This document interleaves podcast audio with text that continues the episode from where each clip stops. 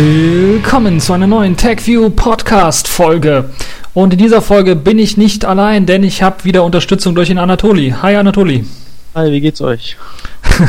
ich hoffe, es geht allen gut, obwohl wir einige Themen haben, die ja vielleicht ein bisschen was für Aufregung sorgen könnten. Zum einen haben wir KDE 4.9, wir haben äh, Foronix, die einen Test gemacht hat äh, oder gemacht haben zu einem Desktop-System oder zu den Desktop-Systemen auf Linux und wie sie sich unter Gaming-Bedingungen verhalten. Wir haben Nextphone, wir haben Intel, die Schützenhilfe für Windows 8 äh, bereithalten und AMD springt denen irgendwie bei. Wir haben Mozilla, die PDF.js veröffentlichen. Wir haben Office 2013, das abgespeckt wird für Windows RT. Und wir haben Opus im Programm. Fangen wir am besten an mit äh, dem allerersten Thema KWin bzw. KDE 492. 401 ist ja gerade erst rausgekommen und da soll es jetzt Verbesserungen geben äh, in dem Fenstermanager. Da finde ich hochinteressant, was der Blogartikel von dem ähm, K-Win-Entwickler Martin Greslin sagt, denn äh, da gibt es so Sachen wie ähm, ja, Desktop-Effekte, die einfach komplett äh, arbeiten, aber im Grunde genommen nichts machen. also das ist zum Beispiel der Translucency, also dieser Effekt für, für wenn du ein Fenster verschiebst, dann wird dieses Fenster durchsichtig unter KDE. Das gibt es, glaube ich, unter Windows nicht. Da sind die ja immer durchsichtig. Aber dieser Effekt, der ist halt immer aktiviert. Und das ist halt irgendwie blöd, weil das frisst irgendwie Ressourcen unnötigerweise. Und deshalb hat man jetzt gesagt, okay, weil es standardmäßig so eingestellt ist, dass wenn ich ein Fenster verschiebe, das durchsichtig wird, dann aktivieren wir den Effekt erst, wenn ich ein Fenster verschiebe, was ja auch Sinn macht. Und als sie das dann gemacht haben, haben sie dann gleichzeitig entdeckt, okay, da ist noch was anderes drin. Da ist eigentlich auch noch eine Animation drin, die komplett im Code drin steckt, die also verarbeitet wird auch, aber die nichts in Wirklichkeit ausführt. Also der Code ist zwar da, aber der funktioniert nicht. Der soll so einen Animationseffekt äh, für eben dieses äh, Transparenzwerden des Fensters bringen, aber der funktioniert nicht. Also hat man den auch gleich rausgeschmissen. Und diese Veränderung wird man dann halt in KDE 492 sehen wo es dann halt deutlich bessere Speed-Werte äh, bringen soll für K-Win, also dem Fenstermanager unter KDE. Außerdem gibt es schon einige Verbesserungen für KDE 4.10.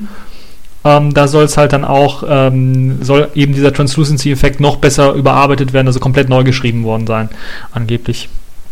Nun ja, das ist zumindest, äh, glaube ich, eine super Verbesserung, äh, was äh, KDE angeht und Quinn angeht. Um, ähm, und äh, auch lustig, das ist, habe ich auch nicht gewusst, sie haben so alten Code rausgeschmissen, zum Beispiel für OpenOffice äh, 1.0 oder für 1x irgendwas, gab es halt so einen Hack für, für die Dialogfenster, damit die von, äh, wunderbar funktioniert haben. Und der steckt halt immer noch drin, ist von 2003 und ich glaube OpenOffice 1, wer benutzt das noch heutzutage? Ja, und äh, ja, das ist im Grunde genommen das, was eingeflossen ist in dieses K-Win-System. Und interessanterweise gab es ja dann auch diesen Foronix-Artikel. Ich weiß nicht, ob du den angeschaut hast, Anatoli. Ja, ich bin noch nicht dazu gekommen. Also da sieht man ganz deutlich so einen Vergleich, was äh, Gaming-Performance unter den verschiedenen Linux-Desktops angeht. Da war hochinteressant, da hat man also Unity, das allerneueste Unity von, von Ubuntu äh, 12.10 getestet, KDE SC4.9 einmal mit Effekten aktiviert und einmal ohne Effekte. GNOME Shell in der Version 3.5.4, 3.5.5 und XFCE 14 und LXDE 5, äh, 0511, wobei LXDE glaube ich keine Versionsnummer hat. Also das ist ein bisschen falsch, aber egal. Äh, LXDE halt auch. Und das Interessante ist, dass ähm, ja, also Unity, KDE und GNOME ja standardmäßig mm, ja die Desktop-Effekte aktiviert haben. Und ich glaube, beim neuen Unity, äh, beim neuen Ubuntu ist ja nur noch Unity 3D aktiviert. Also Unity 2D gibt es gar nicht. Das heißt, es gibt keine Möglichkeit mehr, dieses Compositing, also die 3D-Effekte abzuschalten.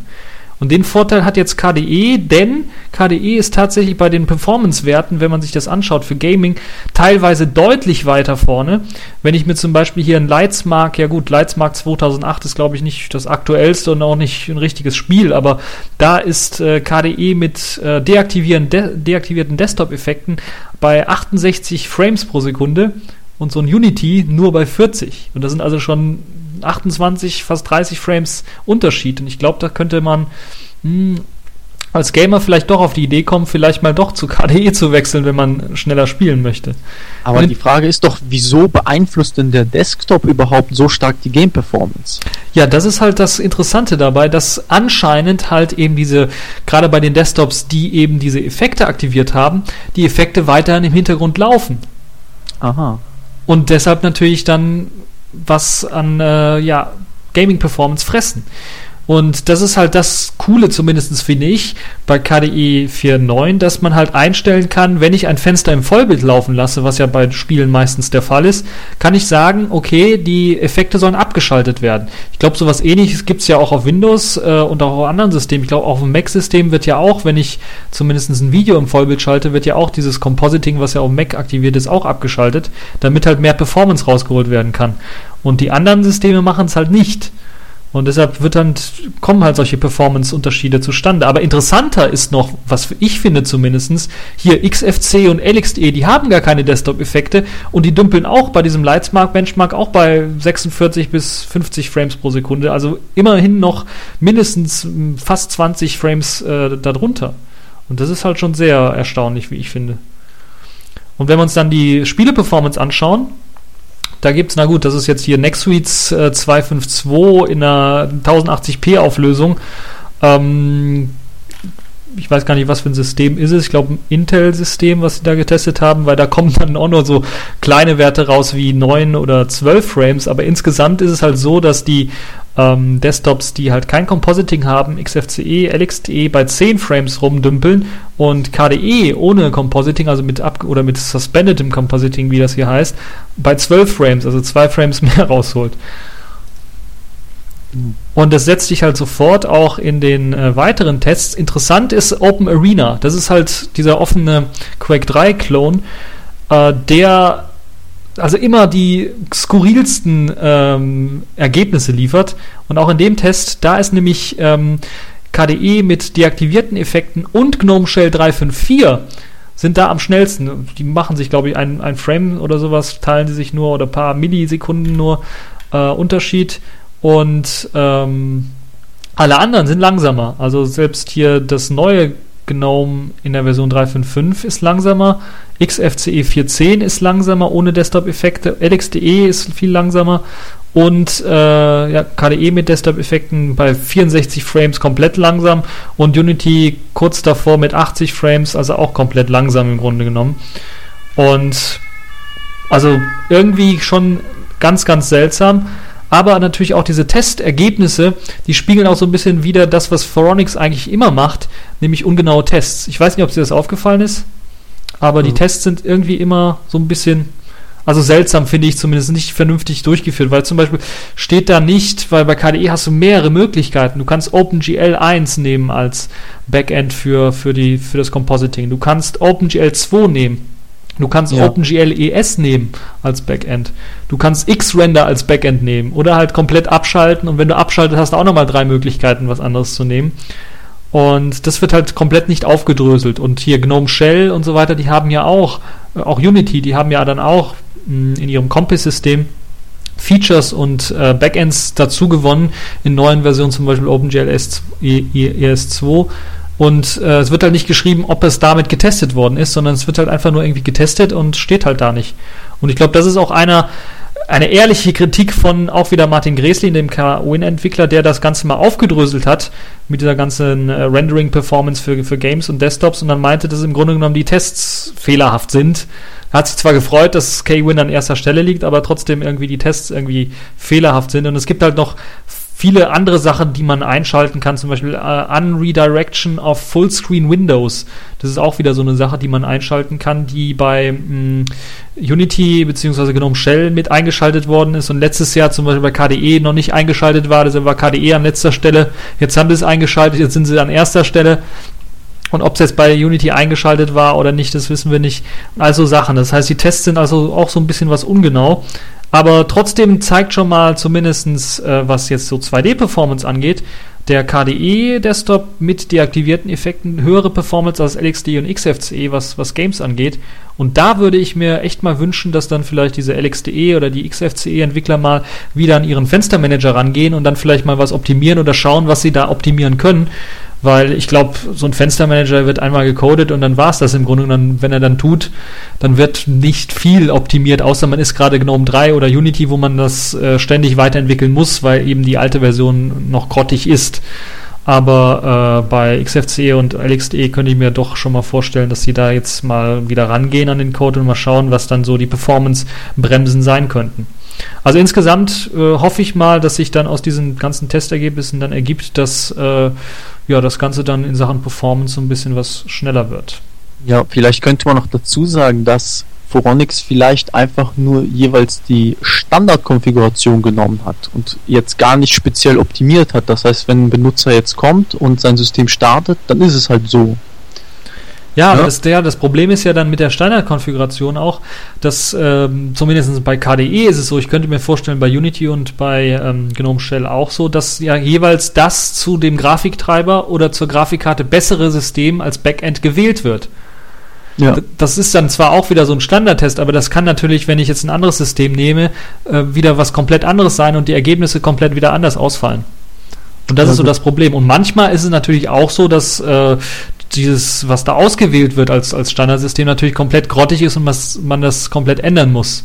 Oder es gibt ja auch Linux-Distributionen, die das dann komplett auch anders standardmäßig einstellen, damit das mit, den, mit der meisten oder mit der grö äh, größten Menge an Grafikkarten besser funktioniert.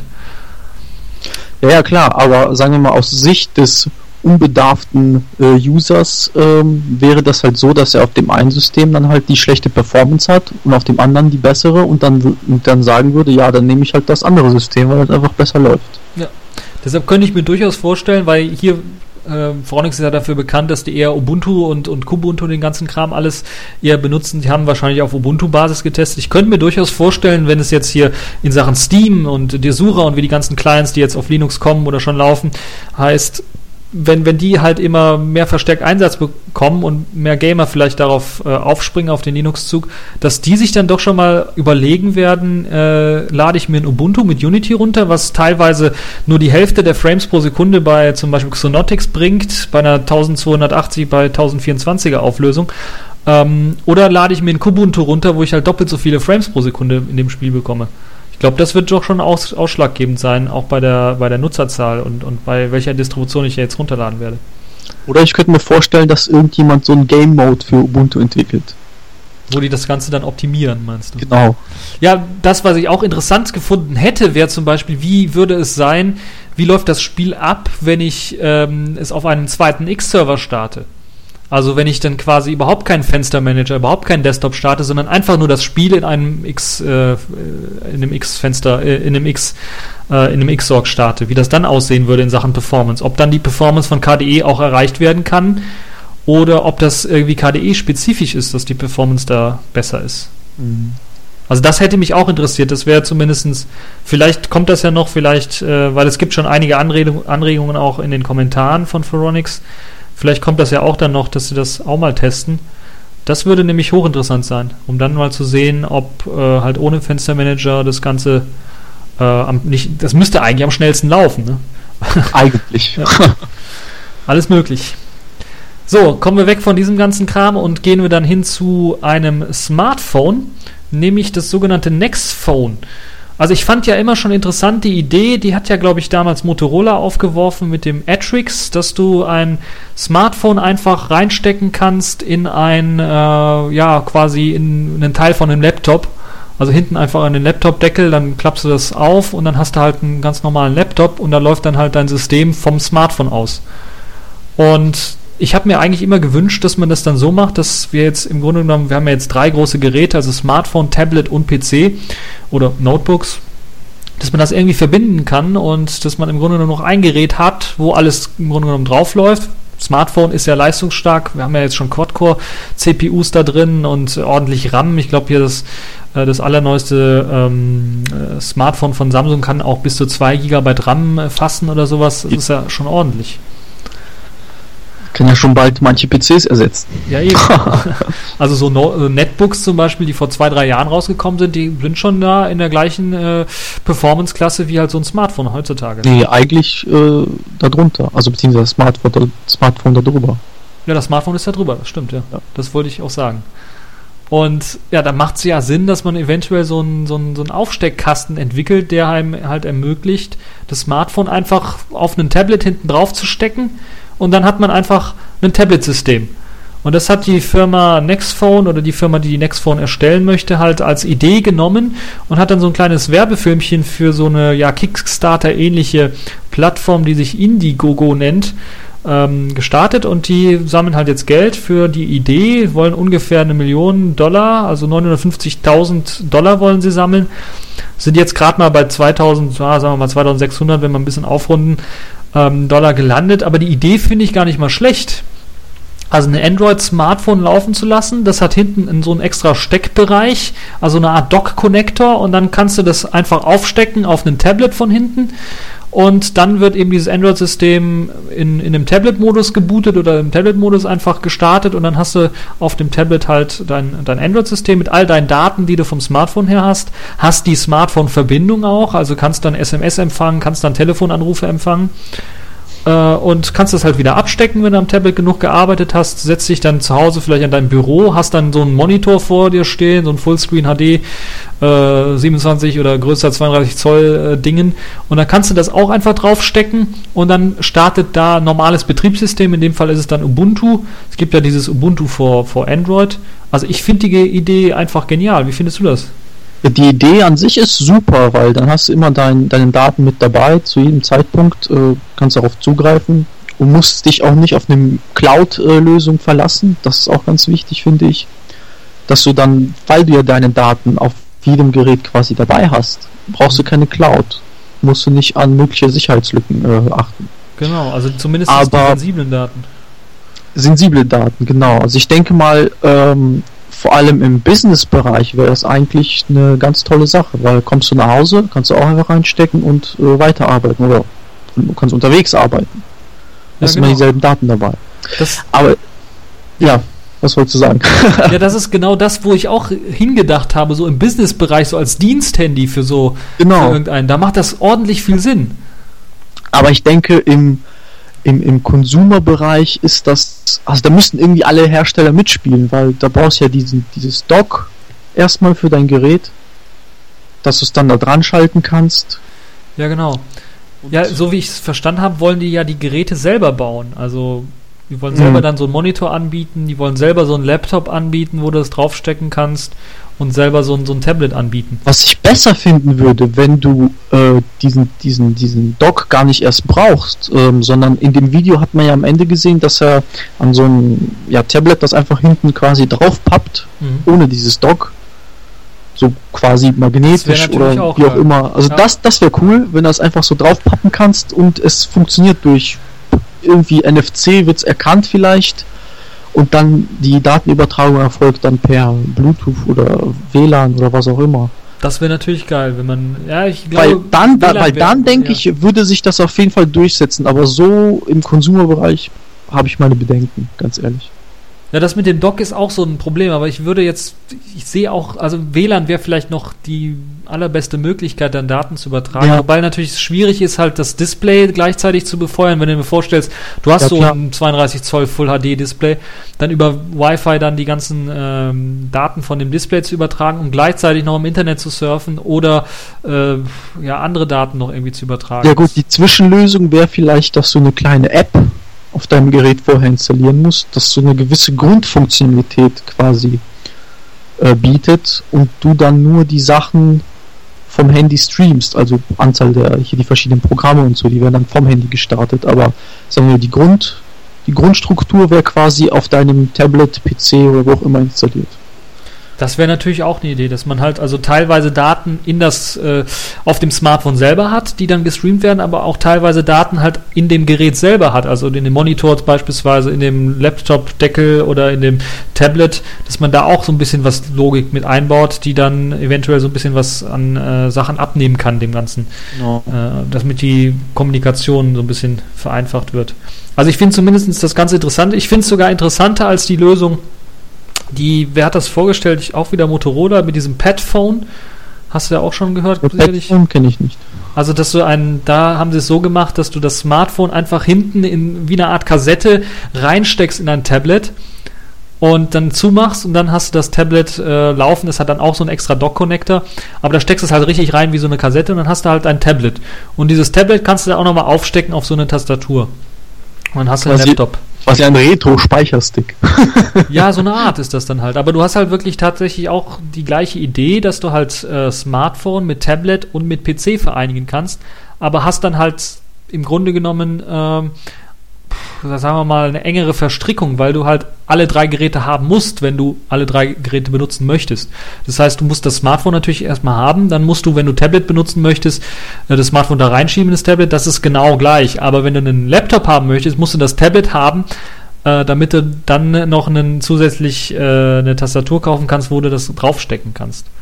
Naja, ich fand das nicht so gelungen, muss ich ganz ehrlich sagen. Da finde ich zumindest dieses Präsentationsvideo, was die hier gemacht haben, muss man sagen, ist alles gerendert. Die haben zwar ein paar Prototypen auch, diese vorstellen, aber da ist noch keine Logik drin, noch keine Hardware steckt da drin. Die brauchen halt Kohle, um das Ganze umzusetzen. Das ist so das einzige Manko, was ich so sehen würde. Ja. Aber das Konzept ist eigentlich hochinteressant.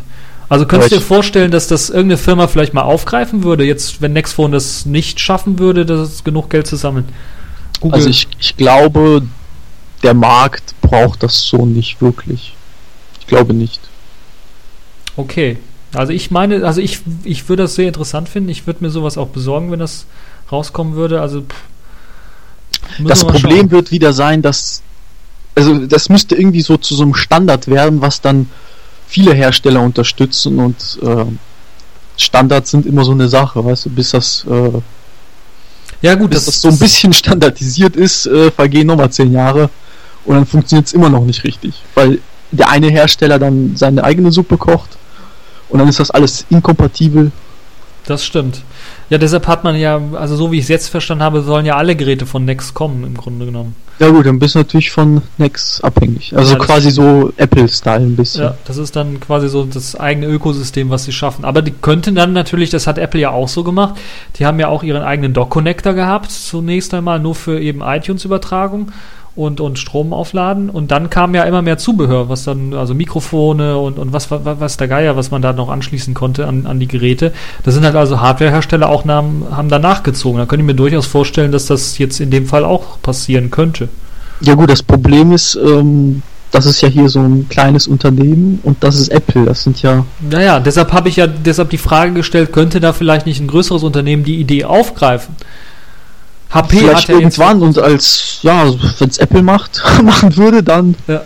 würde jeder das machen, klar.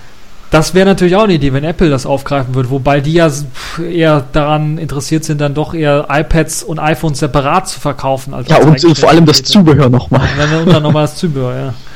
Ja, aber wobei ich jetzt auch gelesen habe, dass HP diesen, diesen Smartphone-Markt nicht komplett aufgeben möchte, sondern doch wieder was Neues liefern möchte. Die haben ja im Grunde genommen die Kapazitäten dafür, sowas mal auf die Beine zu stellen. Ich würde mir sowas vorstellen können, also sehr wünschen, wenn das mit Open WebOS oder sowas dann laufen würde.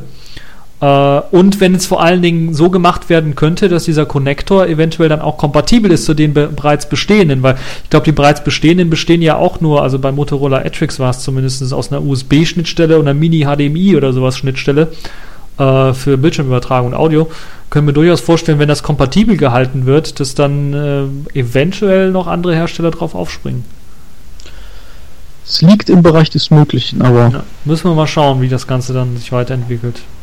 Naja, ich finde es auf jeden Fall ein interessantes Thema und schön, dass das mal aufgegriffen wird mit so einem Konzept. Ja, kommen wir mal zu einem etwas ja, Aufregerthema, würde ich mal sagen, nämlich äh, der Schützenhilfe für Microsoft für ihr Windows von Intel.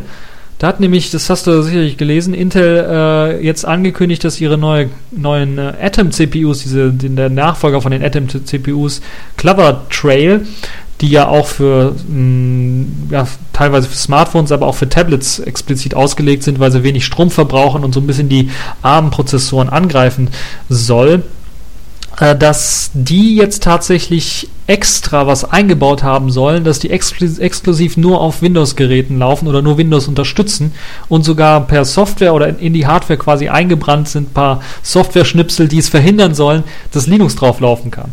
Das ist doch eigentlich äh, irgendwie, ich habe mir, ich habe gedacht, what the fuck, das gibt's doch nicht. ja, ich weiß auch nicht, welchen Sinn das macht. Ja, ich, Ganz ehrlich. Ich, ich, war komplett baff, weil Intel ja eigentlich seit Jahren schon äh, die Linux-Community und in Sachen Open Source ja Vorreiter ist im Grunde genommen. Die haben ja, was weiß ich, USB 3.0 wurde ja ein Jahr bevor es bei Windows überhaupt aufgetaucht ist, gab es das schon im Linux-Kernel drin als Open Source-Treiber. Ähm, Intel Grafikkartentreiber, komplett Open Source. Valve arbeitet, lobt Intel bis zum geht nicht mehr, dass die die Open Source Treiber haben, weil dann können sie ihre Spiele drauf optimieren ohne Probleme. Äh, und also ist, ich war komplett baff, dass jetzt Intel auf einmal rauskommt und sagt, nö, unsere neue CPU, nur Windows, wir haben sogar was eingebaut, damit Linux nicht funktioniert. Ja, denkst du dir, ich weiß, nicht, ich weiß ja nicht, ob du das, das Update gelesen hast. Also da steht ja, ähm, dass die CPUs überhaupt nicht auf Linux laufen würden, sei so jetzt nicht korrekt, weil das sind ja eigentlich auch nur x86, also die haben x86 Instruktionen, sind, müssen also kompatibel sein. Ja, theoretisch, aber es ist ja auch so, dass die extra was eingebaut haben sollen, damit Linux nicht vernünftig draufläuft. Und du musst dir ja jetzt vorstellen, Linux ist ja jetzt nicht nur jetzt die Linux Desktop Distribution, sondern gerade auf Tablets ist es ja auch eine Großzahl von Android Geräten. Ja. Und da habe ich eher den Verdacht, dass sie eben dieses alte Wintel Kartell, was es ja gab, also Windows oder Microsoft und, und Intel, dass die sich so langsam wieder zusammengefunden haben und Microsoft so gesagt hat, ja, wir haben Angst, unser Windows 8 könnte floppen. Äh, Intel, ja. hier, habt ihr ein bisschen Geld, macht mal. So nach dem Motto. Also ich habe zumindest so das Gefühl. Und die sind anscheinend nicht nur zu Intel gegangen, sondern auch zu AMD. Wenn ich jetzt so bei Foronix wieder einen Artikel gelesen habe, dass jetzt AMDs Hondo APUs, also die jetzt auch auf äh, Sparsamkeit ausgelegt sein sollen und dann auch wieder so in den Tablet-Markt reingehen, dass die auch jetzt äh, quasi nur exklusiv Treiber rausgeben für, für Windows und äh, keine Treiber entwickeln wollen für Linux oder äh, keine Unterstützung überhaupt bieten wollen. Und das ist auch interessant, weil AMD ja eigentlich auch immer in Sachen Open Source Treiber und Spezifikationen zumindest auch für Grafikkarten immer rausgegeben hat und eigentlich auch sehr äh, aktiv war, was das angeht. Also da bin ich doch schon ein bisschen baff. Bei AMD ist allerdings so, dass die nicht irgendwie eine technische Grenze eingebaut haben, dass Linux nicht laufen soll, weil das einfach halt, äh, wie du auch schon gesagt hast, auch die x86-64 Architektur, die sie da benutzen. Und ähm, da müsste es eigentlich theoretisch laufen. Nur ich könnte mir durchaus vorstellen, dass dann halt kein offizieller Treiber angeboten wird und dass dann natürlich äh, mit so einem Open Source Treiber man dann in Sachen äh, Performance vielleicht weniger rausholt und in Sachen Akkuleistung, äh, also Laufzeit dann weniger rausholt. Also ich finde das irgendwie erschreckend und es zumindest scheint es für mich irgendwie eine Microsoft-Kampagne zu sein. Und das ist, äh, da würde ich quasi aller Linus Torvalds sagen, fuck you Microsoft. Ja, aber ich, ich, ich glaube, ich glaube trotzdem, dass die CPUs auch auf Linux laufen werden. Ich kann mir das nicht vorstellen, dass die wirklich Linux komplett abschotten werden. Das, das glaube ich irgendwie nicht. Das ist ja, irgendwie so ein. Da hat irgendeiner vielleicht ein bisschen was falsch verstanden oder mit Absicht, wie du sagst, äh, von Microsoft quasi sowas in die in die Welt gesetzt, damit Leute sagen, ah, hier, Linux äh, meide ich lieber. Ja, das Interessante ist ja, dass jetzt äh, die Empörung anders als es die Jahre davor, wo es ja eigentlich fast, sagen wir mal, Normalität war, dass kein Linux-Support rauskam, dass jetzt die Empörung was größer ist, weil wenn man, man liest nicht nur auf den altbekannten Seiten wie Foronix was darüber, sondern halt eben, äh, oder Linux-Magazin, sondern auch auf ZDNet habe ich jetzt äh, einen Artikel letztens gefunden und auf vielen anderen Seiten, die eher so allgemein für Technologie irgendwie ähm, bekannt sind. Das liest man, liest man jetzt auch solche, solche Sachen und da ist, glaube ich, die Aufmerksamkeit ja so ein bisschen höher und sogar so hoch, dass Intel und AMD beide sich genötigt gefühlt haben, direkt anzukündigen, ja, aber unsere nächste äh, CPU-Generation, die wird dann wieder voll Linux unterstützen. Ja, ja. beide zugesichert. und das fand ich halt äh, auch schon ein bisschen seltsam. Aber das mit der Microsoft-Theorie, dass Microsoft die Finger im Spiel hat, das, das, äh, also ich habe das wirklich so im, im Riecher, würde ich mal fast sagen, weil die haben da ähm, ja auch schon mit der ARM-Plattform, wo sie ja auch drauf kommen und Secure Boot auch schon versucht, so ein bisschen die Konkurrenz aller Android- oder Linux-Systeme allgemein auszustoßen oder irgendwie abzuhalten, dass die darauf laufen. Und äh, ich glaube, da gerade ähm, bei diesem Secure Boot, da hat ja auch die Empörung richtig angefangen. Da musste Microsoft so zwei Schritte zurückgehen. Aber ich habe eher so das Gefühl, dass Microsoft tatsächlich die Hose voll hat äh, und äh, so ein bisschen Schiss hat davor, dass Windows 8 richtig floppen könnte. Was, was denkst du? Ja, ich denke mal, schlimmer als Vista kann es nicht werden.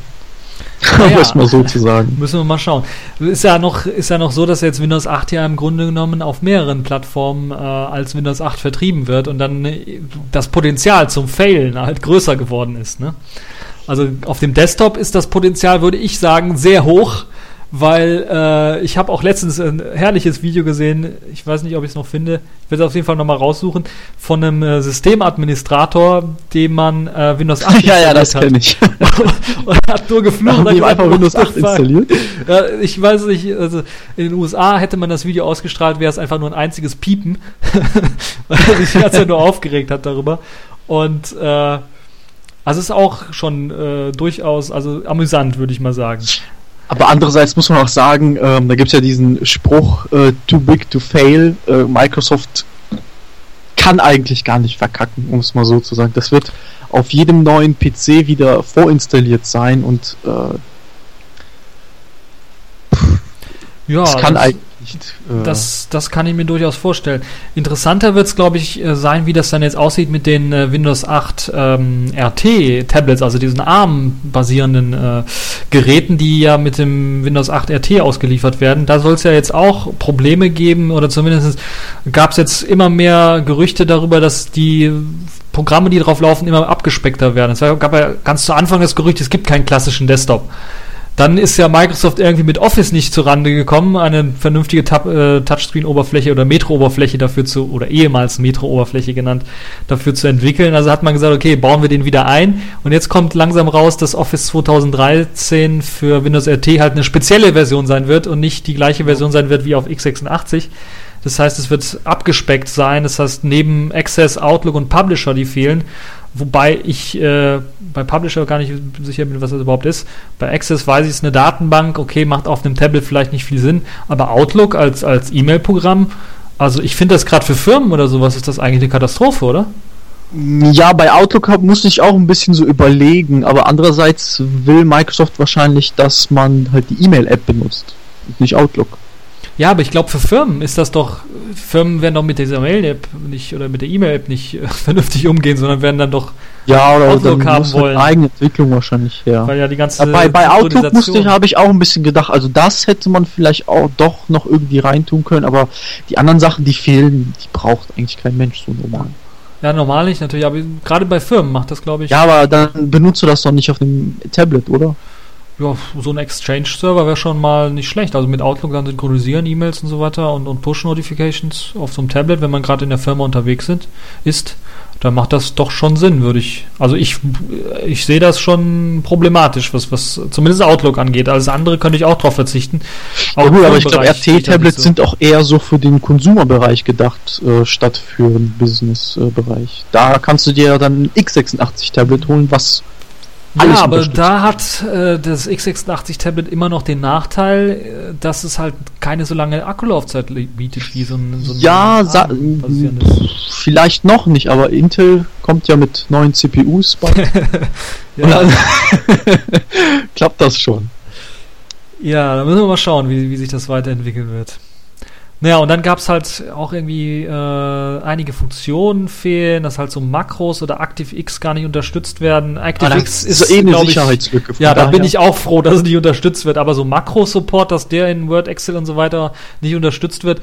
Wenn ich mir vorstelle, das letzte Mal kam bei mir irgendwann mal ein Schornsteinfeger, der hatte noch so einen, so einen Laptop und hat dann, brauchte einen Tisch oder musste sich irgendwie setzen, damit er da so ein Formular ausfüllt. Das hätte man mit dem Tablet einfacher lösen können, nur dann äh, kann man halt nicht mit Makros arbeiten und die Formulare nicht automatisch ausfüllen lassen. Also wäre auch ein bisschen blöd dann. Naja, muss man mal schauen. Ähm, Ja, das, das Interessante ist aber noch auf dem ähm, auf der auf der äh, Tablet-Version, also auf der RT-Version von Genau. Office, ja. ähm, dass der Cursor nicht immer blinkt. Ja, das habe ich, das wollte ich sogar vorlesen, weil ich erstmal, ich habe den Satz dreimal gelesen und dreimal mit dem Kopf gegen den Tisch gehauen, weil Microsoft betont, dass bei Office RT auf geringen Energieverbrauch optimiert wurde, damit Windows RT Tablets mit einer Akkuladung möglichst lange verwendet werden können. So blinkt etwa der Cursor nur, wenn die Office RT Anwendung verwendet werden. Wenige Sekunden nachdem in der Office Anwendung nicht mehr gearbeitet wird, hört das Blinken auf. Der Grund ist, dass es für das Blinken des Cursors keine Unterstützung der Hardware und des Betriebssystems gibt. Da wird der, das Blinken des Cursors über Timer realisiert. Da dachte ich mir so, das gibt's doch nicht. Und dann habe ich überlegt, so, jetzt habe ich hier so mein ARM-Tablet rumliegen. Das hat ja ungefähr ja, so etwas ältere Hardware, aber im Grunde genommen das gleiche wie bei den Windows RT-Tablets. Ein bisschen was weiterentwickelt. Da habe ich auch mehrere Browserfenster offen oder Textverarbeitungsfenster. Da blinkt der Cursor auch. Und ich kann mir nicht vorstellen, dass das in. Was für eine Hardware braucht man dafür, dass der Cursor extra blinkt? ich kann, also ich komme echt noch nicht drüber. Das ist wirklich. Und da sieht man ja auch dann, wie, wie das Office-Team teilweise dann auch geschlampt haben muss, wenn die das nicht bedacht haben. Und das haben sie dann im Nachhinein erst gemerkt, dass das irgendwie nicht richtig funktioniert oder so. Und dass es im Betriebssystem keine Unterstützung für, das blinkenden, für den blinkenden Cursor gibt. Naja, das, also das ist, ich finde, also das fand ich richtig putzig, muss ich ganz ehrlich sagen. Na, es gibt dann noch ein paar andere Sachen, die so ein bisschen gestrichen worden sind, aber da kann ich es verstehen, weil halt Windows, äh, die, die, die Tablets allgemein, die für Windows RT gedacht sind, ja mit weniger ja, Speicher, Festplattenspeicher, die herkommen. Also Cliparts und Vorlagen, äh, darauf wurde verzichtet, die muss man halt online nachladen. Ähm, und ich glaube, das und ist. das hat man dann halt aus Platzgründen weggelassen. Ja, aus Platzgründen. Also ich finde, das, das ist noch okay. Also solange man noch die Option hat, diese Cliparts auch runterzuladen und dann ja, das kannst du dann speichern, ja, dann äh, ist das, glaube ich, kein Problem.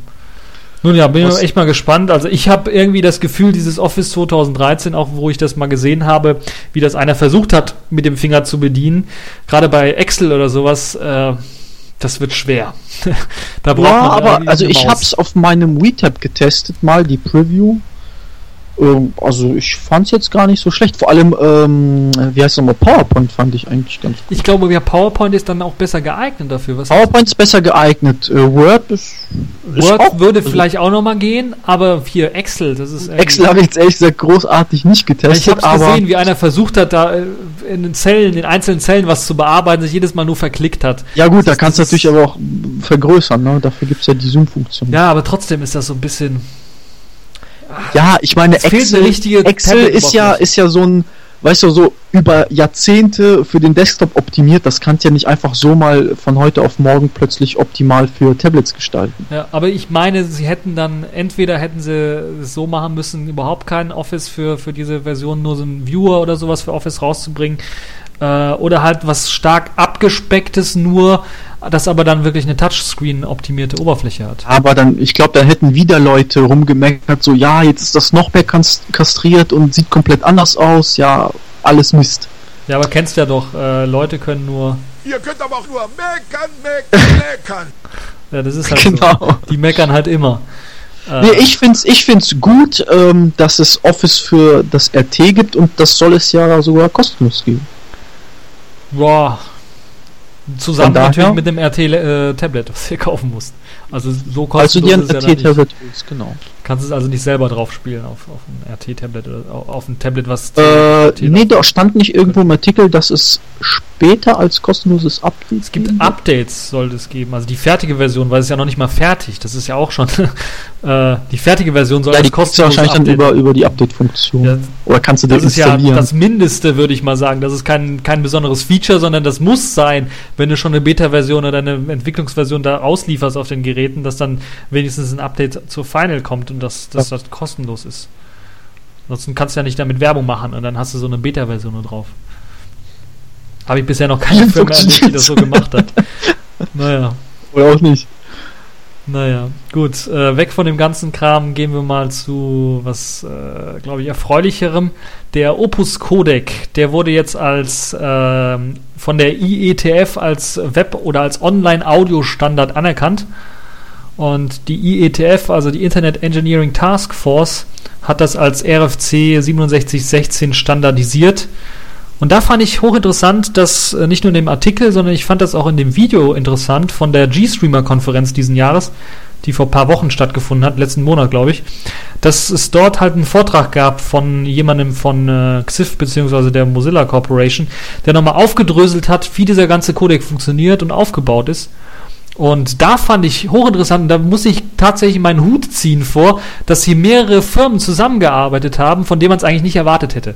Also Skype hat zusammengearbeitet mit der XIF Foundation und mit Mozilla, um den Codec Opus zu erstellen, zusammen mit noch ein paar anderen kleineren Firmen, die da mitgewirkt haben. Und Skype ist ja mittlerweile, äh, gehört ja Microsoft an. Bin mir nicht sicher, ob Microsoft, wenn, äh, wenn, wenn das erst nach dem Kaufen von Skype aufgekommen wäre, ob Microsoft dann zusammengearbeitet hätte mit den Leuten. Da bin ich mir nicht so sicher. Aber Skype hat es halt angestoßen und deshalb musste Microsoft dann halt weiterarbeiten. Und äh, ja, die, die, haben dann halt jetzt diesen, diesen, diese Verschmelzung des Silk-Codecs, der unter der Skype-Regie entwickelt worden ist, als neuer Speech-Codec für Voice-over-IP äh, den verschmolzen mit dem Nachfolger von Ogg Vorbis, der bei der XIF Foundation entwickelt worden ist, der sich Celt oder Celt nennt. Also C-E-L-T geschrieben. Und äh, ich glaube, das ist gelungen, würde ich mal, also ganz ehrlich sagen, die haben halt irgendwie geschafft, die ganzen Codecs zu vereinen, die man ja jetzt hat. Man hat ja im Grunde genommen zwei große Codec-Lager, einmal die wie MP3, OGG oder AAC die dann halt auf äh, ja, Audio-Musik-Bereich eher gedacht sind und dann halt diese ganzen äh, für Voice-over-IP gedachten Codecs AMR gibt es ja noch, Speaks und, und äh, die weiteren, die es halt so gibt. Also ich finde das eine gute Sache. Was hältst du davon? Ja. Nee, es ist äh, mega gut. Also ich kann es immer noch nicht fassen, ganz ehrlich. Ja, ich, ich bin auch ganz baff, dass das jetzt geklappt hat. Also da, das ist quasi das Vorbild für den ganzen, wenn man sich den Streit anschaut über das Standard-Videoformat im Internet ja. äh, zwischen Google, ähm, was es da noch, Microsoft, Apple und, und äh, ja, das Mozilla. Halt das A26 oder beziehungsweise diese MPEG, das MPEG-Lager da. Ja, das MPEG-Lager, die, sich, die sich streiten mit dem, mit dem Google und, und aller Open-Source-Lager über VP8 und WebM und, und H264 und jetzt kommt ja noch H265 und was, was der Geier. Und äh, da hat es im Audiobereich eigentlich wunderbar, also vorbildlich geklappt. Die haben einfach an einem Standard gearbeitet, haben dann gesehen, okay, wir haben hier einen Codec entwickelt, wir haben hier einen Codec entwickelt, lassen wir die uns zusammenlegen. Ja, da gibt es ein paar Probleme, lass uns die Probleme beheben. Und dann haben wir quasi den perfekten Codec auch für das Audio im Internet geschaffen, weil ja jetzt auch mit WebRTC ja die Möglichkeit besteht, eben Internettelefonie über den Webbrowser zu machen, über HTML5 äh, und äh, da macht es natürlich Sinn, dass wir jetzt einen standardisierten Audiocodec haben, wo keiner irgendwie rummeckert, dass der irgendwie schlecht sei oder dass man was eigenes entwickelt hat, was besser sei. Genau, vor, vor allem ähm, ist das ja so, dass du mit dem Opus-Codec eigentlich praktisch alles äh, abdeckst, was es so an, an, an dem, ähm, ja, wie soll man sagen, an Codec-Funktionalitäten äh, gibt. Hier habe ich so eine, so eine interessante Grafik, die kannst du vielleicht auch danach verlinken, ähm, die einmal anzeigt quasi äh, die Codecs wie MP3, AAC, aber auch hier äh, G711, Speaks, mhm. in welchem äh, ja, Frequenz- oder Bandbereich äh, die sich bewegen und ähm, welche Bitrate die zulassen. Und da sieht man, dass Opus eigentlich so über alle gespannt ist. das kann alles. Von 8 Kilobit von, pro Von 8 Kilohertz bis Fullband 48 ja. Kilohertz, äh, von 6 Kilobit pro Sekunde bis 512 Kilobit pro Sekunde äh, betragenden Bereich. Ja. Das, das kann eigentlich kein anderer Codec. Also keiner, der mir bekannt wäre. Eben. Das ist halt das Einmalige, dass sie das halt zusammengelegt haben. Oder überhaupt geschafft haben, das zusammenzulegen. Ja, vor allem das. Ja. Ich habe mir das Video auch ein bisschen näher angeschaut gestern noch und äh, da war halt äh, auch interessant, dass man äh, da auch ganz genau den Entwicklungsprozess zeigt. Und ich glaube, das ist auch sehr, sehr wichtig, dass dieser Codec auch als Open Source ver veröffentlicht worden ist, weil mh, dieser Talk ist ungemein spannend. Geht zwar über eine Stunde und zehn Minuten, aber da wird ganz genau aufgedröselt, was es für Probleme gab, was für Vorteile der ein oder andere Codec hat oder wie das RAW-Audio überhaupt aufgenommen wird von dem einen Codec und dem anderen und was so die Probleme angeht, wenn man jetzt gerade in so einem Zwischenbereich ist, zwischen Sprache und Musik im Grunde genommen, also in der Mitte quasi auf deiner Grafik da, mhm. äh, wenn man da irgendwo ist, wie, wie das dann funktioniert und, und welche Höhen da ergänzt werden müssen, verstärkt werden müssen, wie die Sprache weitbändiger gemacht wird oder sowas, also breitbändiger gemacht wird, damit es ein bisschen was weiter klingt. Und das ist alles hochinteressant erzählt und dann auch nochmal verwiesen auf mathematische Formeln, beispielsweise im Silk-Codec für, für Sprache, die schon von 1975 stammen, um halt Sprache vernünftig codieren zu können. Also das ist alles äh, hochinteressant und ich glaube auch gerade, weil wir jetzt beide ja auch Informatikstudenten sind, äh, sowas in der Vorlesung mal zu lernen, also oder zum Teilausschnitte da mal reinzuschauen, in aktuelle Technologie reinzuschauen und dann mal zu sehen, wie das Ganze aufgebaut ist, wie das Ganze funktioniert, das wäre doch eigentlich ultra spannender Stoff für solche ja, Informatikstudenten. Absolut. Ja. Absolut. Vor allen Dingen wäre es was Aktuelles, weil ich mal so überlege, an unsere Studienzeit zurückdenke, was ist da, da gab es halt wenig Aktuelles, sagen wir mal so. Es gab in der späteren Studienzeit gab es aber aktuellere Sachen, wenn ich mich so erinnere an, an Android-Programmierung, die so teilweise mit, mit, äh, mit unserem äh, ersten äh, hier Handy Java ME Programmierungspraktikum da zusammenhing. Also das könnte ich mir durchaus vorstellen, dass das äh, ja. doch relativ aktuell war. Aber so normaler Vorlesungsstoff ist ja eher trocken und langweilig und alt. Da sind halt Grundlagen, ne? Die sind halt Jahrzehnte alt. Ja, aber es wäre halt schön, wenn halt so eine Grundlage jetzt wie hier dieses, ist ja auch jetzt eine Grundlage dieser Opux-Codec als Standard, äh, wenn der mal aufgegriffen wird und dann, dann Leute sich das mal anschauen und darauf aufbauen, vielleicht neue Ideen entwickeln. Auch mathematische Ideen, weil ich kann mir vorstellen, man kann da mehrere Vorlesungen Mathematik mitfüllen mit allein der theoretischen Grundlage für so einen Audiocodec. Ja, das kannst du ja dann im äh, Masterstudiengang anbieten zum Beispiel, ja. Ja, das wäre auf jeden Fall interessant. Also ich finde das äh, hochinteressant und da müsste man eventuell noch mal ein bisschen verstärkt darauf eingehen, dass dann vielleicht auch jetzt in Sachen Videobereich die Firmen auch so ein bisschen mehr zusammenarbeiten und vielleicht auch so einen offenen Standard kreieren, der dann auch so äh, durchsichtig oder einsichtig ist. Ja, gibt sonst noch irgendwas? Hast du noch irgendwas Interessantes gefunden? Ich ja, äh, was noch fehlt, ist äh, PDF.js, ne? Ah, PDF.js, genau. Da gab es halt jetzt Mozilla, die haben ja vor kurzem, ähm, ich glaube im Firefox 15 ist es auch schon integriert, aber standardmäßig deaktiviert und auf jeden Fall im Firefox 16 in der Entwicklungsversion haben sie einen PDF-Reader eingebaut und den haben sie jetzt tatsächlich auch veröffentlicht. Der ist in JavaScript geschrieben und kann auch unter anderen Browsern benutzt werden und es gibt halt eine tolle Demo-Seite, wo man sich das Ganze mal ausprobieren kann, ansehen kann. Der lädt eigentlich relativ schnell, das ist äh, mir aufgefallen. Also auch größere Textseiten werden da eigentlich relativ schnell geladen. Und auch sonst so bietet er so die Standardfunktionalitäten an. Hast du mal versucht, so, äh, sagen wir mal, ausgefeiltere Dokumente mit viel Grafiken oder mal mit äh, hier äh, Formularen reinzuladen und auszuprobieren? Äh, Formulare habe ich nicht getestet, also so eigentlich so Standard-PDF mit so kleineren Grafiken, äh, die hat er ganz gut angezeigt. Was ich aber ge äh, getestet habe, ist das Ganze zum Beispiel auf einem auf meinem Handy, auf meinem Android-Browser mhm. Zu öffnen. Und da hat er zum Beispiel nichts geladen. Also ich habe hier Android 4.0 irgendwas drauf. Ja. Und da lädt er zum Beispiel gar nichts. Ja, es kann äh, sein, dass da irgendwie ein Problem liegt, aber äh, Pro Problem bei liegt, weil Android ja teilweise, ich glaube, der Android-Browser selber eine etwas ältere JavaScript-Anbindung mitbringt und die ist nicht immer so vollständig. Also es gibt ja, hast du äh, vielleicht mal mit dem Chromium das Ganze versucht oder mit dem Firefox selber? Firefox sollte es ja laufen.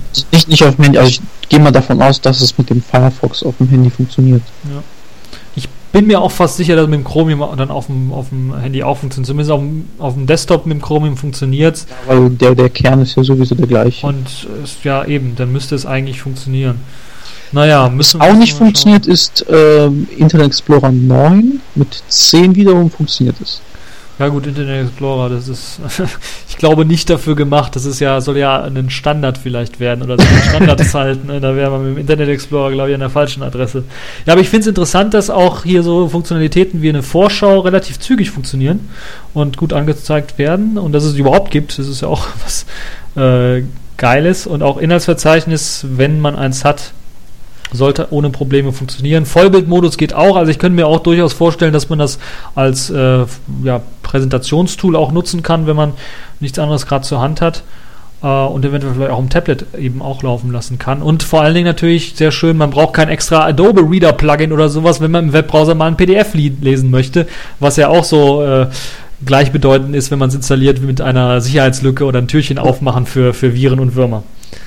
Was halt interessant wäre, mal die Performance zwischen halt den Standard-PDF-Viewern wie also wie der wie der Acrobat oder hier Foxit oder was gibt's da noch Sumatra und andere Okular, Evins und so weiter und so fort, ja. mal zu testen. Ja. Also mir ist genau. aufgefallen, dass zum Beispiel dieses Beispiel PDF bei Okular einen Ticken langsamer lädt als bei äh, dem ähm, PDF.js.